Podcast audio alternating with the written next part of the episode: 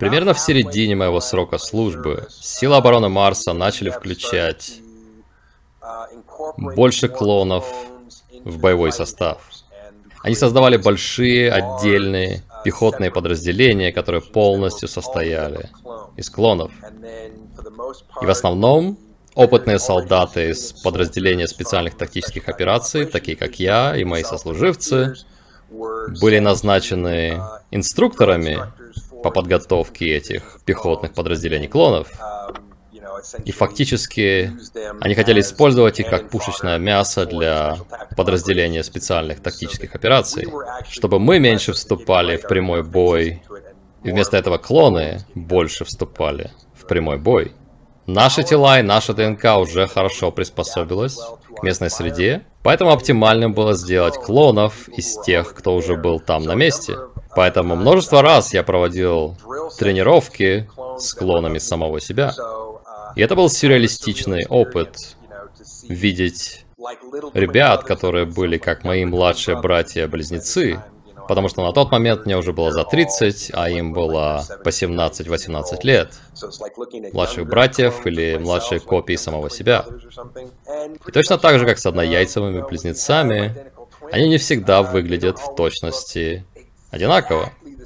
Если ты поставишь их рядом, будет очевидно, что они близнецы, но есть маленькие отличия, которые формируются в процессе развития тела.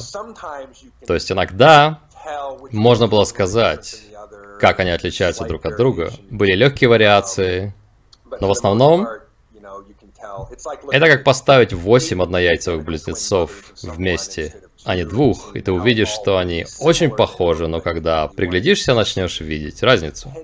Еще один момент – это в зависимости от того, кто производит эти клоны и какую операционную систему они используют для программирования и подготовки, этот клон будет иметь больше жизненной искры, так сказать, в глазах и визуального контакта, на который они способны, или они могут выглядеть людьми с черными глазами, без души.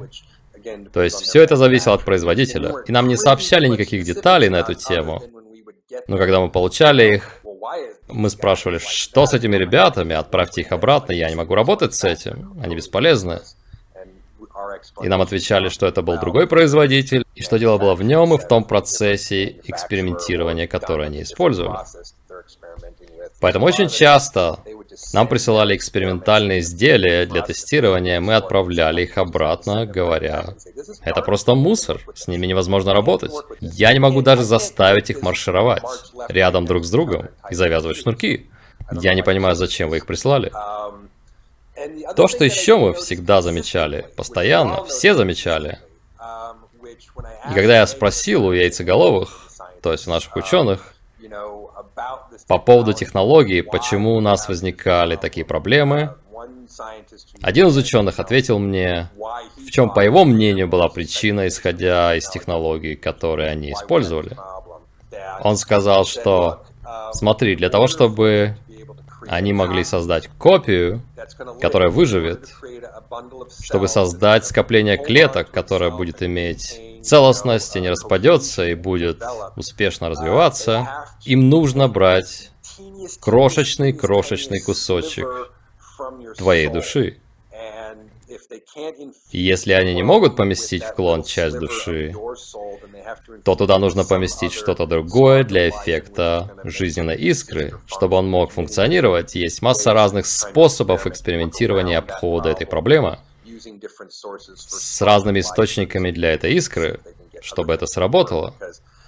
Потому что оказывается, что есть некий лимит, согласно какому-то вселенскому закону. То есть они могут сделать только строгое определенное количество копий тебя и частей твоей души, выше которого эти копии не будут жизнеспособны. То есть есть ограниченное количество частиц тебя, которые можно взять и поместить в качестве жизненной искры в клон, и которые могут существовать параллельно с тобой.